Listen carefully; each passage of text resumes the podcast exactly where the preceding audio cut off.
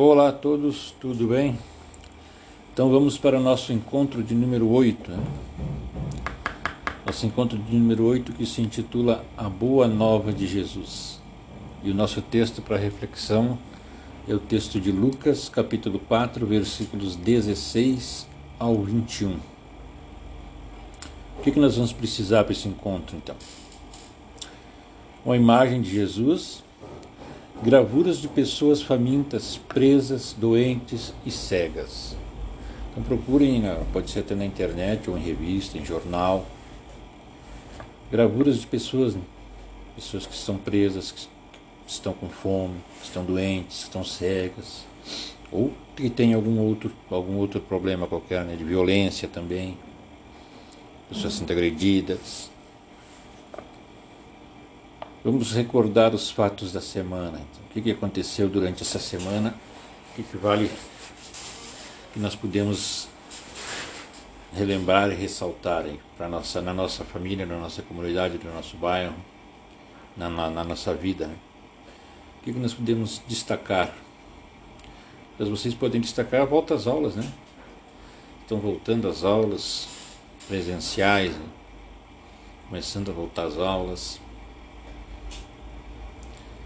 que mais que nós podemos destacar? A situação da, da pandemia sempre, né, que está sempre em voga, mas que parece que as pessoas já estão mais já estão conseguindo superar este medo que colocaram nas pessoas. Né? Foi mais uma, uma pandemia do medo, do medo insuflado né, pelos meios de comunicação, do que propriamente uma uma doença mesmo. Né? Verificar, verificar quais as necessidades que foram observadas pelos catequizandos e como cada um procurou ajudar a exemplo de Maria nas bodas de Caná. Nós tínhamos uma tarefinha né, de ver ver aí no nosso, ao nosso redor alguma, algumas pessoas com alguma necessidade, algum, algumas enti, ou entidades, né, e que, que maneira nós podemos ajudar né? ou se tentemos ajudar. Partindo da realidade, que notícia boa você já recebeu? Vocês já receberam uma notícia boa? Notícia boa é aquela que, que traz alegria, que traz satisfação, que traz uma melhora no nosso, no nosso ânimo ou até para a nossa vida, né? para a nossa condição de vida é algo de bom. Né? Então vocês já receberam uma notícia boa, um recado bom, um acontecimento bom na vida de vocês ou da família, ou da família também de vocês. Né? Um fato que modificou e melhorou a vida de todos.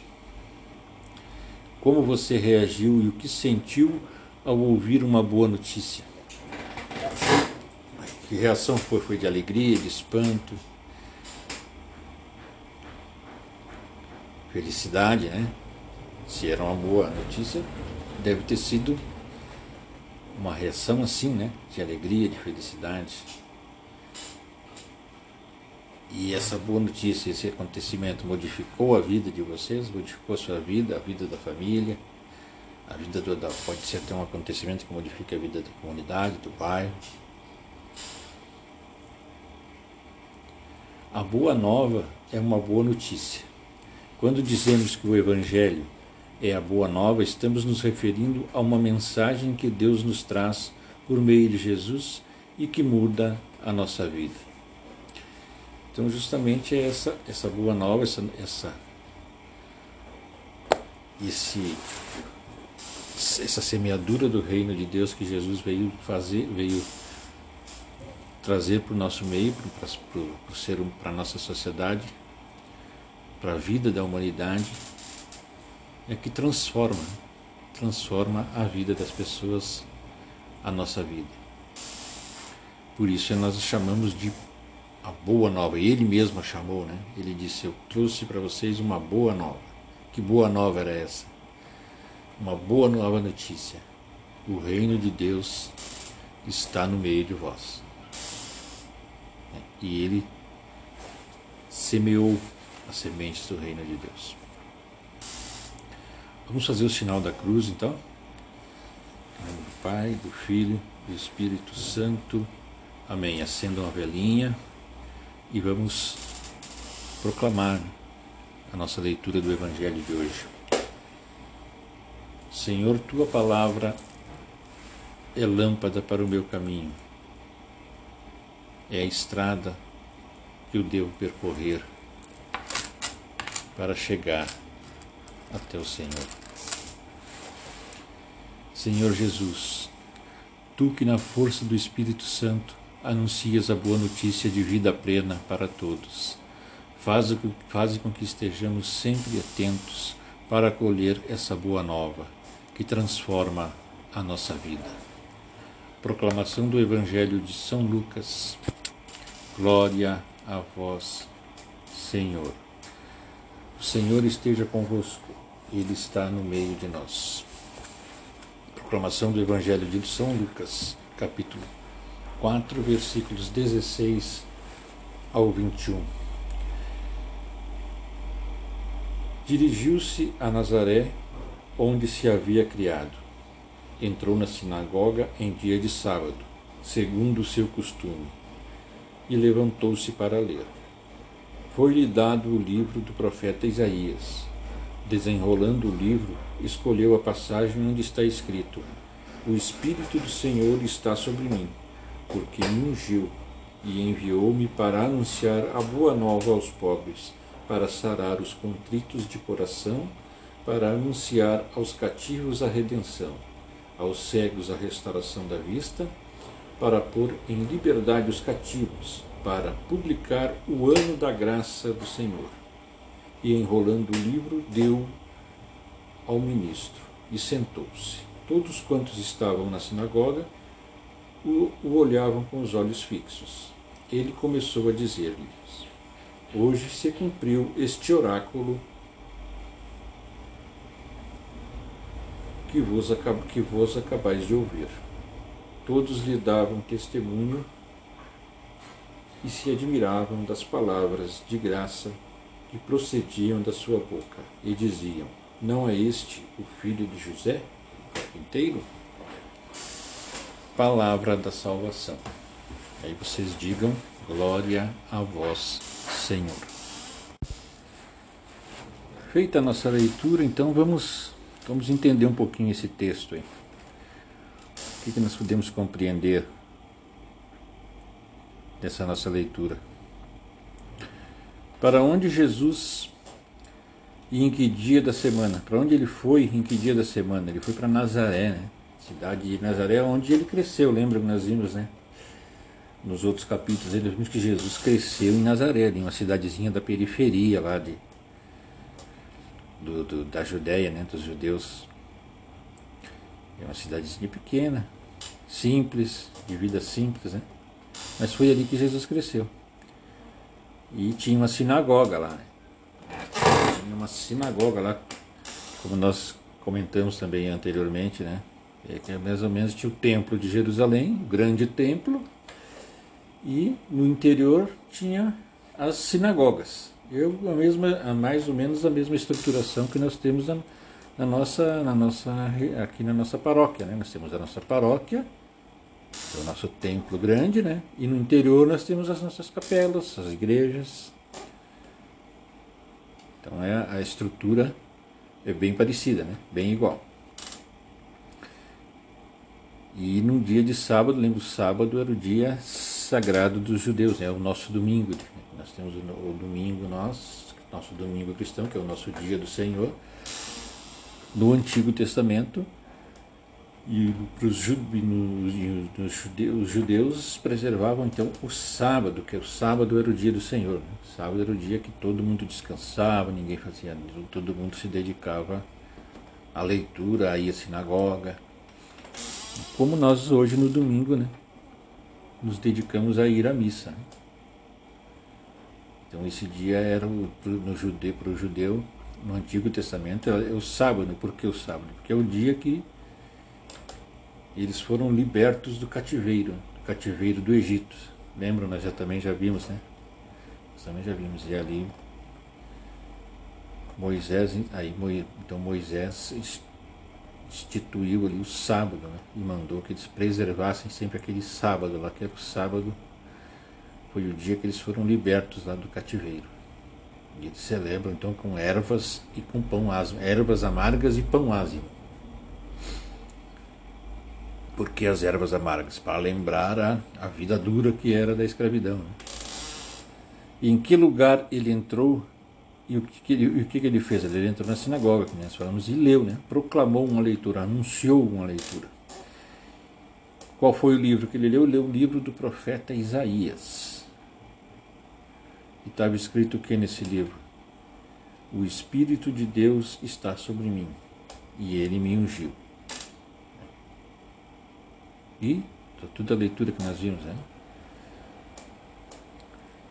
E o que Jesus fez depois de fechar o livro, ele deu, deu ao ministro depois, e sentou-se, né? Sentou-se na sinagoga, sentou-se no lugarzinho dele lá. E as pessoas ao redor dele ficaram olhando para ele, né? Ficaram vendo aquela leitura que ele fez, aquilo que ele disse, né? E ele disse então, eles olhavam para ele, né, fixos, vendo a sabedoria dele, vendo forma como ele leu, ele disse para eles: né, Hoje se cumpriu este oráculo que vocês acabaram de ouvir. O que oráculo? Esta leitura, né? esta, oração, esta profecia. Hoje isso está se cumprindo. E eles ficaram espantados, mas como assim está se cumprindo? Ele estava querendo dizer: olha, eu sou o Messias, né? eu sou aquele que vai proclamar tudo isso que está escrito aqui libertar os cativos, dar visão aos cegos, trazer a notícia da boa nova. Cada um de nós, então, vamos destacar, cada um de vocês destaca aquilo que achou interessante na leitura, aquilo que chamou atenção, né? que nós sempre fizemos, né? Sempre fizemos após cada leitura, interpretamos, destacamos alguma coisa interessante.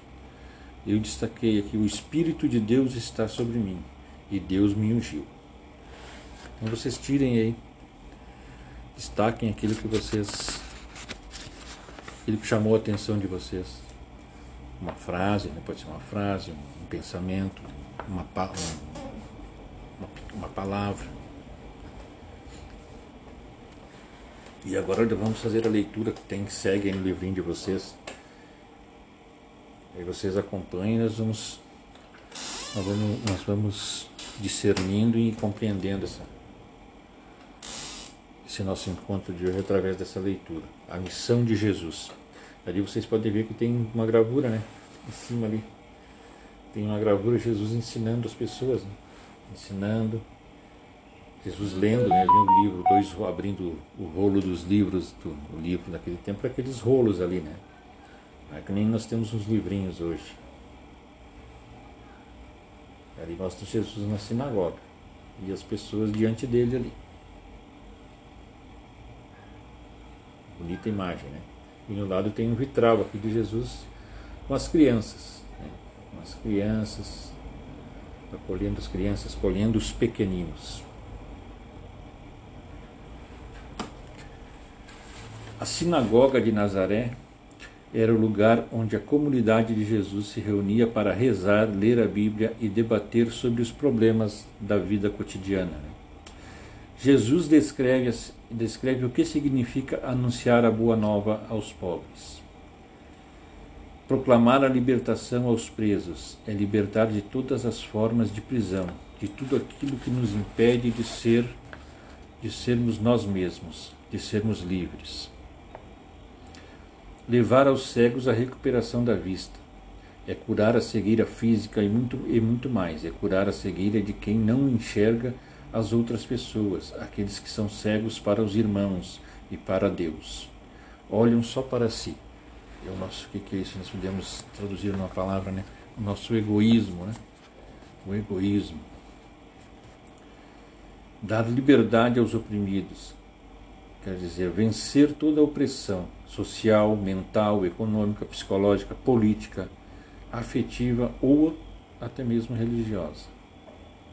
Proclamar um ano aceito por parte do Senhor, anunciar o ano de graça do Senhor. Segundo a tradição daquela cultura, significava perdoar as dívidas que muitas vezes levavam as pessoas a perder a terra, a casa e a própria liberdade. Portanto, um ano de perdão dos pecados também. Então, esse, tinha esse costume também de chamado ano da graça, né?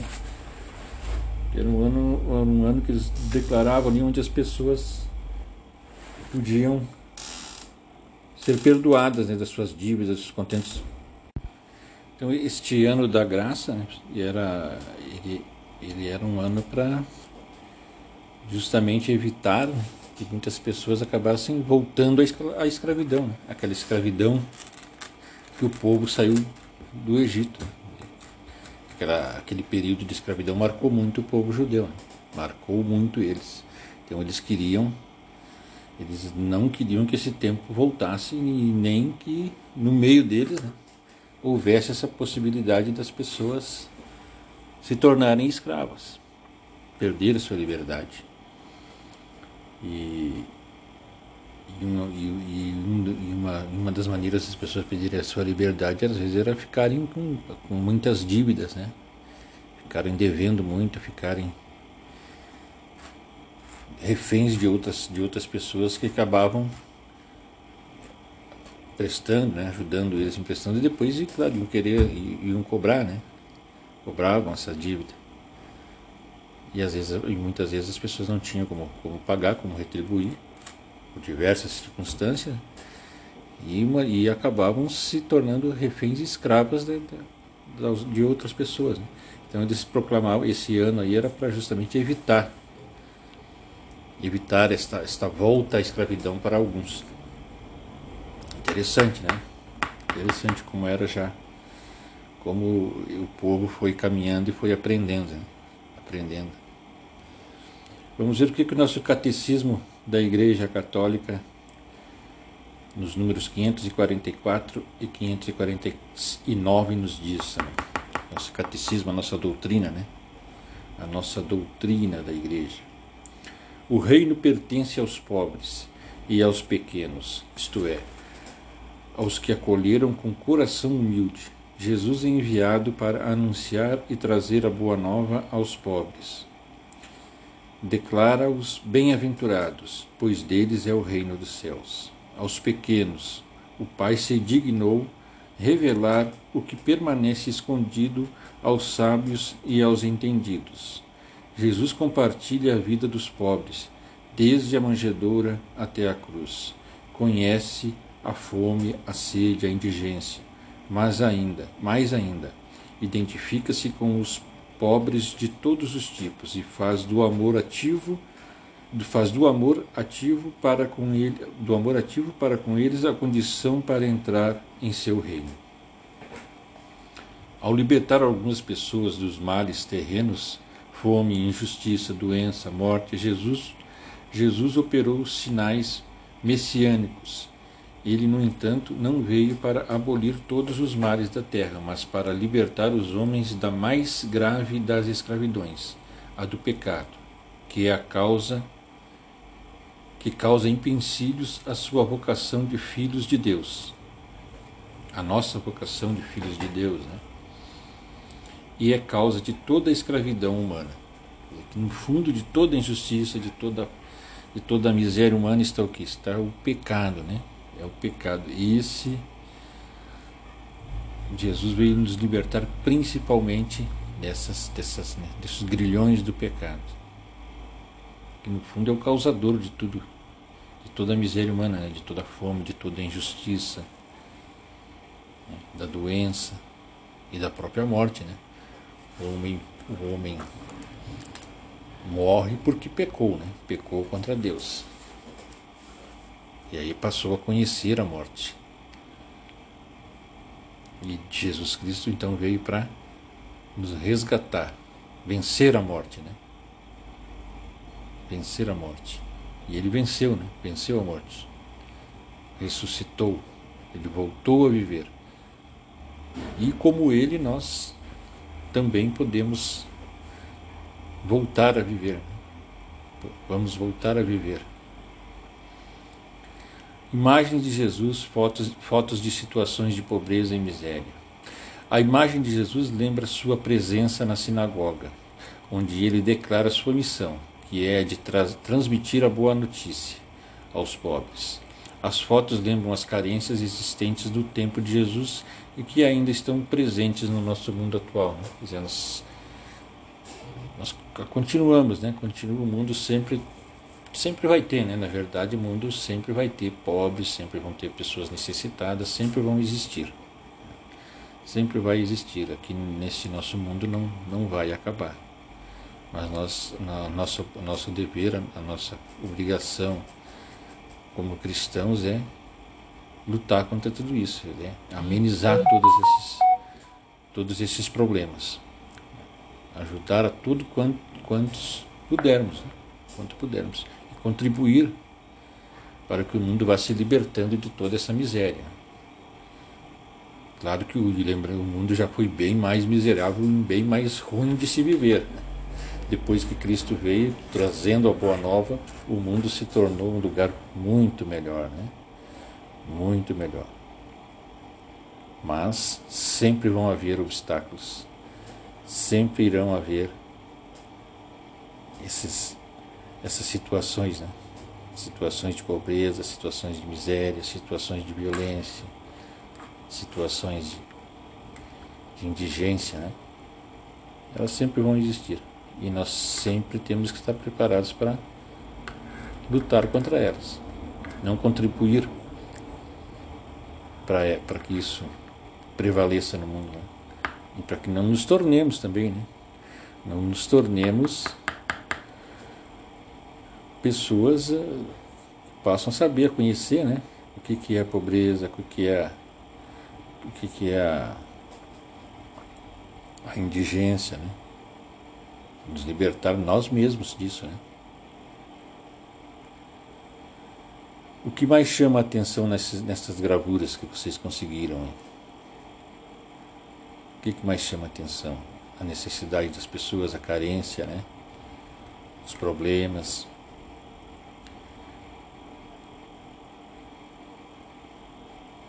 organizar com a turma de catequese ou, com, ou, ou em pequenos grupos né, visitas pastorais para conhecer a realidade da comunidade.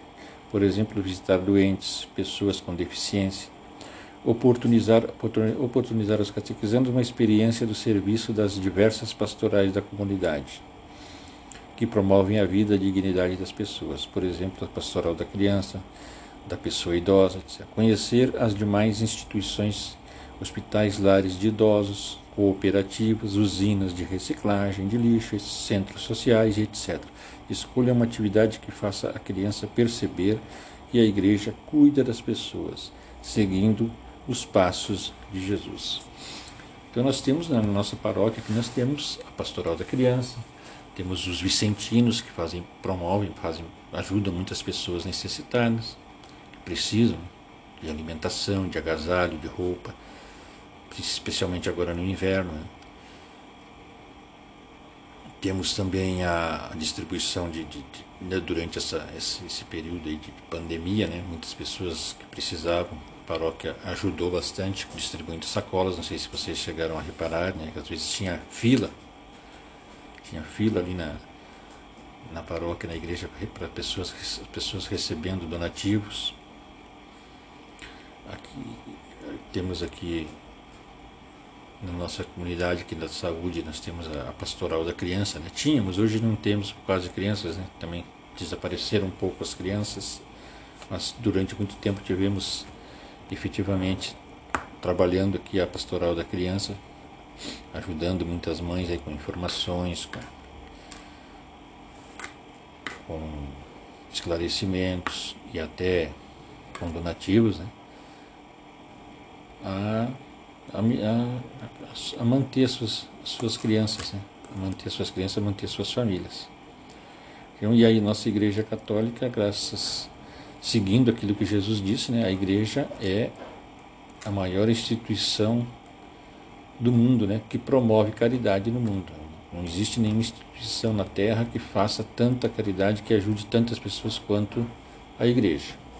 Que somos nós, né? Somos nós a igreja segue aquilo que Jesus pediu. Né? Ajudar os pobres, ajudar os fracos, ajudar os doentes. Então a igreja, hospitais, santas casas, lar para idosos, orfanatos, no mundo inteiro. A igreja ajuda muitas pessoas, muitas, com a nossa colaboração. Né? É uma obra de todos nós, de todos nós que somos católicos. Que a palavra de Deus nos faz dizer? Como Jesus fez em Nazaré, vamos rezar pelas pessoas que precisam ser ajudadas. E após cada pedido, rezemos: Senhor, escuta a nossa prece. Então vamos fazer algumas orações, alguns pedidos a Deus. E após cada pedido, nós dissemos assim. Se vocês tiverem algum pedido aí pessoal de vocês, peçam também, né? Após cada pedido, nós digamos então: Senhor, escuta a nossa prece. Então vamos pedir a Jesus que sacie a fome dos famintos, ajude, nos ajude a saciar a fome dos famintos. Senhor, escuta a nossa prece, aliviar a dor dos doentes, dos enfermos, que a nossa igreja que nós, junto com a nossa igreja, estejamos também dispostos a ajudar essas pessoas, a amenizar o seu sofrimento. Senhor, escuta a nossa prece. A paz e a justiça no mundo, né? O mundo hoje precisa de muita justiça. A gente sente que falta, falta muita justiça. Parece que os, os maus, os maus não desistem de praticar a sua maldade, a sua iniquidade. Né? Senhor, escutai a nossa prece. E que o amor de Deus prevaleça o amor de Deus prevaleça nos corações, que os corações se convertam, né? É preciso que as pessoas se convertam para que o mundo se transforme num lugar melhor. E é o único jeito. Senhor, escuta a nossa prece. Vocês façam os pedidos de vocês, pensem em alguma coisa, algum, algum desejo que vocês queiram para a família, para a comunidade, Senhor, faze-nos enxergar as necessidades e o sofrimento dos nossos irmãos e irmãs. Dá-nos palavras e ações para confortar os desanimados e oprimidos. Que tua igreja seja testemunha da verdade, da liberdade e da justiça e da paz, para que toda a humanidade possa ver um mundo novo. Amém. Peço aos catequizandos que procurem fazer um gesto de amor ao próximo, visitar um doente, ajudar um idoso, cuidar de uma criança. O que lhes parecer mais semelhante com a missão de Jesus, sempre voltado para quem mais precisa. Devem depois escrever sobre a experiência para ser lida no próximo encontro. Então vamos Vejam aí alguma, alguma necessidade, alguma pessoa carente que precisa, que está enfermo, que está doente ou que está necessitada. Tentem fazer um gesto, um gesto de ajuda, seja doando algum alimento, doando algum agasalho, ou mesmo até confortando, né? Fazendo uma visita e tomando, quem sabe tomar um chimarrão, conversar, trocar algumas ideias, né? também ajuda essa pessoa. Também é uma maneira de confortar. Levar uma mensagem de esperança, né? Alguma pessoa que esteja passando por alguma dificuldade, por uma, alguma perda, por uma, alguma desolação. Que o Senhor nos abençoe e nos guarde a todos. Que Ele nos faça instrumento de seu amor e Ele nos dê a sua paz. Amém. Então, até o nosso próximo encontro. Né? Não esqueçam de fazer essa experiência aí. Façam essa experiência de ou visitar algum, alguma entidade também, né? alguma entidade filantrópica aí, que pratique, pratique ação, ações para ajudar o próximo. E descrevam essa experiência aí para nós no próximo encontro. Não tem como descrever, né? Nós não estamos juntos. Mas anotem aí no livrinho de vocês. Tá? Então fiquem com Deus, estejam em paz e continuamos perseverando aí, né? Nosso próximo encontro é o encontro número 9. Então nós já vamos ver aí, né? Quando Jesus escolhe os seus apóstolos, né? Começa, quando ele começa a dar uma estrutura à igreja. Né? Interessante. Estamos avançando e aprendendo cada vez mais. Espero que vocês estejam, estejam assimilando bem os encontros e, e, aprendendo, que é fundamental nós conhecermos conhecermos a igreja hoje, conhecermos para podermos responder, né? dar, dar respostas àqueles que atacam e que difamam a fé e a igreja. Então, um abraço. Até o próximo. Tchau.